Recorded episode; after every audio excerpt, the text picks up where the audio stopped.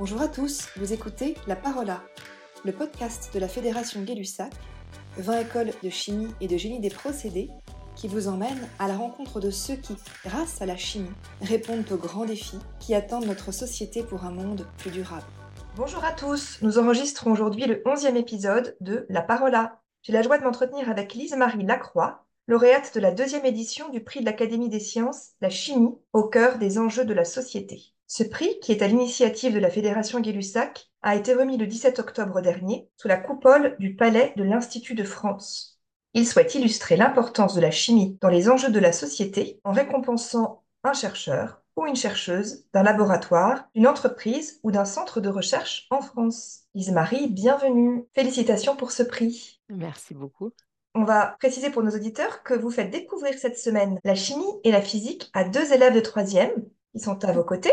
Donc, on va souhaiter la bienvenue à Valentin et Sacha, qui sont en direct avec nous aussi. Lise-Marie, est-ce que vous pourriez vous présenter en quelques mots? Alors, je suis maîtresse de conférences en physique à l'Université Toulouse 3 Paul Sabatier depuis 2009. Avant ça, j'avais obtenu un diplôme d'ingénieur en spécialité physique de l'INSA de Toulouse. Et puis ensuite, j'ai fait une thèse à l'interface physique-chimie. C'est là où j'ai vraiment découvert la chimie. Suite à ça, je suis partie en post-doctorat aux États-Unis pour euh, finaliser un petit peu ma formation. On aime bien nous demander aux chercheurs de nous résumer leurs travaux de recherche en très peu de temps, donc euh, à la mode thèse en 180 secondes. Est-ce que vous pourriez vous prêter à cet exercice pour nous?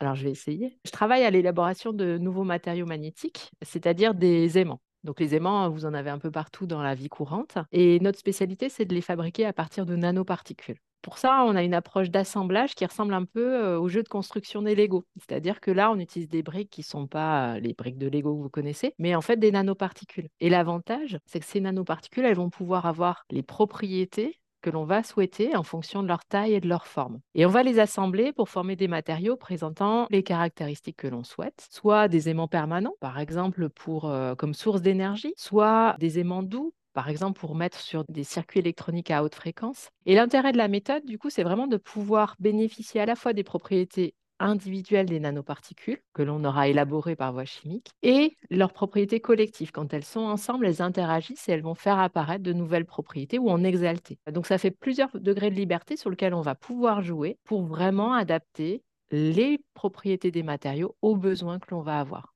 Merci, c'était très clair. Alors, on reviendra tout à l'heure sur euh, les enjeux et l'impact de vos recherches. Auparavant, peut-être pour bien comprendre comment vous travaillez, est-ce que vous pourriez nous décrire dans quel type d'environnement vous travaillez? À quoi ressemble votre vos laboratoires et peut-être le, matériel que vous utilisez? Alors du coup, ben, comme je fais un travail à l'interface physique-chimie, j'ai finalement deux voire trois types de laboratoires euh, au quotidien. Le premier, ben, c'est la salle de chimie, donc qui ressemble à un labo de chimie classique. La petite spécificité quand même, c'est qu'on utilise des précurseurs qui sont sensibles. Ce sont des précurseurs organométalliques sensibles à l'air. Donc du coup, on va être amené à travailler avec des boîtes à gants sous argon. On va travailler aussi sous Avec des rampes à vide, des lignes d'argon. Donc c'est voilà, il faut prendre en main un petit peu cette chimie-là. Et pour ce faire, on a de la verrerie un peu spécifique. On a des ballons schlinck, on a des ficheurs porteurs pour tenir la pression. Et de plus en plus maintenant, on se tourne vers des procédés en flux, donc des procédés millifluidiques ou microfluidiques, ce qui nous permet par exemple aussi de vraiment comprendre et suivre la réaction de synthèse des nanoparticules pour mieux appréhender leur contrôle de taille et de forme. Et ça, on va de plus en plus souvent au synchrotron. Ça, c'est fait en collaboration avec nos collègues du laboratoire de génie chimique de Toulouse, qui appartient au groupe euh, du coup de la fédération gay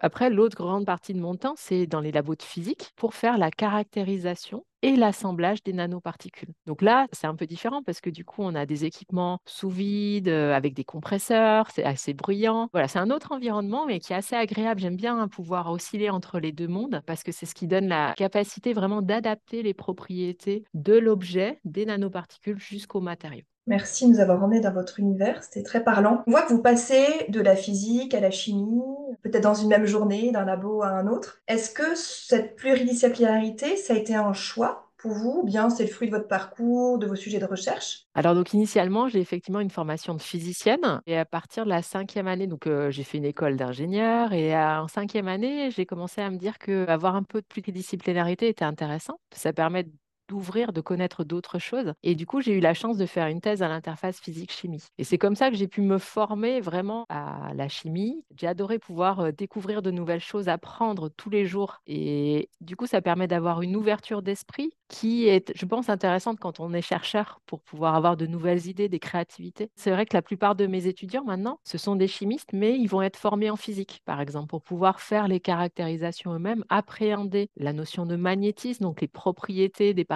qu'ils vont créer. je les forme à ça et je pense que c'est vraiment une plus-value. Vous recommanderiez donc à un jeune chercheur en chimie de s'approcher d'autres disciplines? Je pense surtout quand on est à ces tailles aussi réduites, finalement, la frontière physique-chimie, biologie n'existe plus trop en fait. C'est à nous d'explorer justement un peu, de prendre un petit peu partout pour arriver à faire des nouvelles particules, des nouvelles choses, des nouvelles applications. Donc je pense que ça ne peut qu'enrichir. Est-ce que c'est facile de se comprendre entre physiciens et chimistes Alors, euh, il y a un langage commun à trouver. C'est vrai que même dans la manière d'enseigner les choses, par exemple, la thermodynamique est enseignée dans les deux approches, chimie physique, mais pas de la même façon. Donc des fois, au début, c'est un peu troublant. Et puis finalement, on se rend compte qu'on parle de la même chose avec juste un vocabulaire un tout petit peu différent. Donc, euh, passer ce premier stade, ensuite, c'est très, très facile. Puisqu'on est sur des questions de langage, je passe tout de suite à une question qui était prévue plus tôt, mais sur l'international, vous avez fait une partie de vos études et peut-être que vous avez travaillé aussi à l'international. Est-ce que vous pourriez nous dire dans quel pays vous avez étudié, euh, travaillé? Ouais, j'ai eu la chance de pas mal voyager pendant mes études. Pendant mon cursus, j'ai fait une année de césure grâce à un financement de la Commission européenne. J'ai pu partir un an au Japon, euh, où j'ai d'abord pendant quatre mois appris de manière intensive la langue et la culture japonaise. Et ensuite, j'ai été pendant huit mois en stage au centre de recherche de Canon. Et donc là, c'était bah, forcément très formateur, très différent de notre culture. Et donc du coup, une très riche expérience. Et suite à ça, bah, ça m'a donné le goût des, voyages. Donc euh, mon stage de fin d'études je l'ai effectué en Italie au centre de recherche de la Commission européenne sur les nanomatériaux. Et ensuite, je suis revenue faire ma thèse à Toulouse, puis je suis repartie dans le cadre de mon post-doctorat aux États-Unis, dans une grande université, où là, bah, du coup, c'était très pluridisciplinaire et pluriculturel avec euh, beaucoup d'étudiants euh, asiatiques. Et donc, du coup, une autre manière de travailler. Et Actuellement, dans le cadre de mon travail de maître de conférence, j'essaye aussi de continuer à, voyager. Par exemple, j'ai eu la chance d'être invitée euh, en Nouvelle-Zélande pour donner des cours euh, à l'université là-bas. Et c'était pareil, encore une autre manière de travailler et c'est toujours très enrichissant. En quoi est-ce que ça vous sert aujourd'hui dans votre euh, pratique de recherche? Alors, ça permet de mieux appréhender aussi l'ensemble de nos collègues. On est une équipe nombreuse et la plupart de nos étudiants sont étrangers. Et donc, du coup, je pense que d'avoir été un jour soi-même étranger dans un autre pays, euh, c'est plus simple du coup de se rendre compte des difficultés éventuellement que peuvent rencontrer ces étudiants et mieux les aider. Ensuite, ben, ça donne, euh, c'est ça, une ouverture d'esprit. Puis après, une aisance en anglais quand même qui est mmh.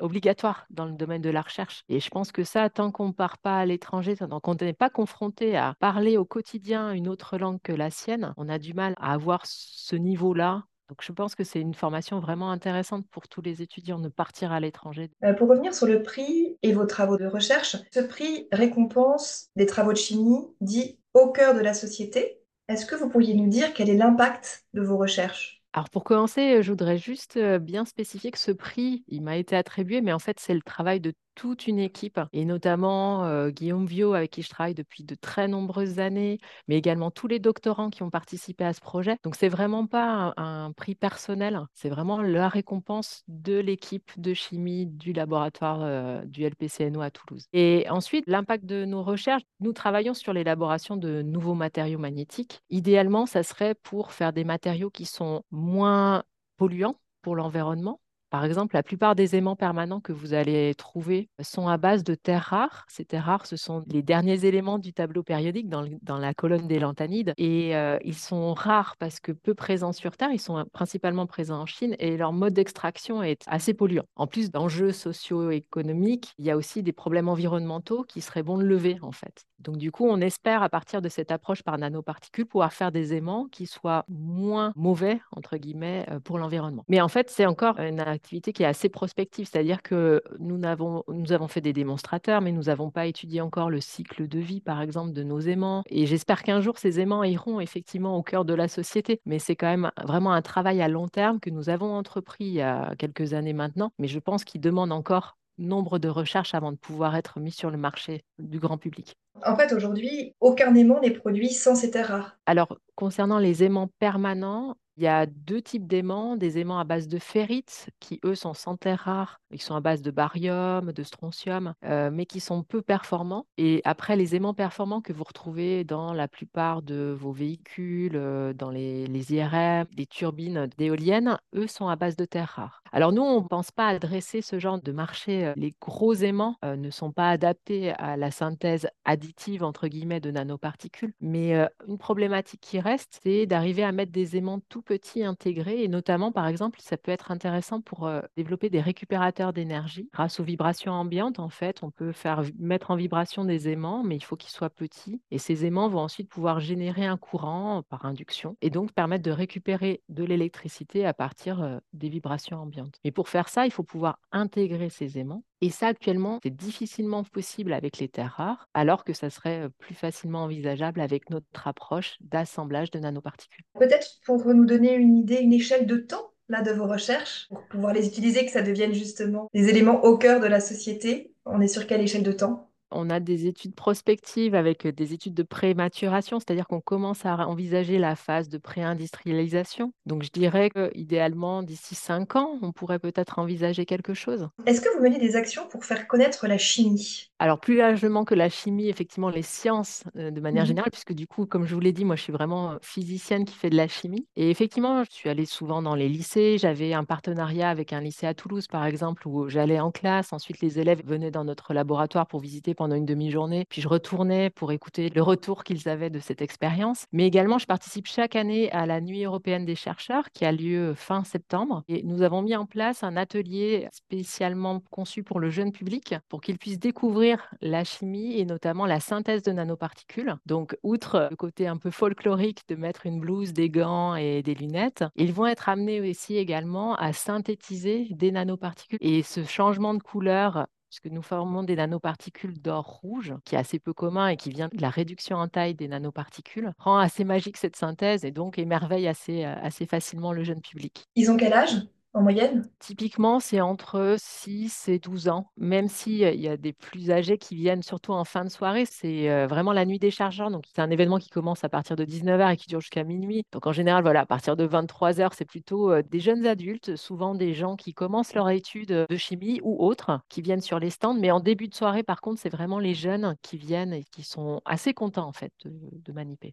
Vous venez de gagner un prix. Ça me permet de vous poser une question sur l'échec. Est-ce que vous pourriez nous en partager un, mais surtout les ressorts que vous avez utilisés pour le dépasser? Peut-être un message qu'on peut transmettre aux futurs jeunes chimistes de nos écoles autour de cette question de l'échec. Quand on est chercheur, il faut savoir accepter l'échec, parce que les hypothèses qu'on a posées au départ et qui ont guidé notre recherche sont peut-être erronées. Et ça, on ne le sait pas. Donc du coup, il faut être à même d'accepter l'échec, de se remettre en question et de redémarrer, de changer un petit peu notre orientation pour arriver au but qui était éventuellement recherché. Mon échec le plus cuisant, je dirais que c'est celui de ma thèse, de manière euh, assez étrange. En fait, pendant ma thèse, j'avais choisi une thématique à l'interface physique-chimie, l'objectif étant de synthétiser des nanoparticules magnétiques pour traiter localement les cancers. Parce que lorsqu'on place ces particules dans un champ magnétique alternatif, elles vont pouvoir s'échauffer, donc libérer localement de la chaleur, et la chaleur peut entraîner la nécrose des cellules cancéreuses. Donc, en tant que physicien, nous avons cherché le meilleur moyen, le matériau le plus actif. Donc, nous avons passé pas mal de temps à synthétiser des nanoparticules de fer métallique qui, sur le papier, étaient les meilleurs possibles. Donc, après euh, deux ans et demi d'efforts acharnés à la paillasse, on arrive enfin à faire ces particules. Elles chauffent très bien, sauf que en allant discuter avec nos collègues biologistes, ils nous disent que euh, hors de question de mettre des nanoparticules de fer métallique dans le corps humain. On peut mettre des oxydes, mais pas du fer métallique, parce qu'elles pourraient entraîner en fait des stress oxydants sur l'ensemble des cellules,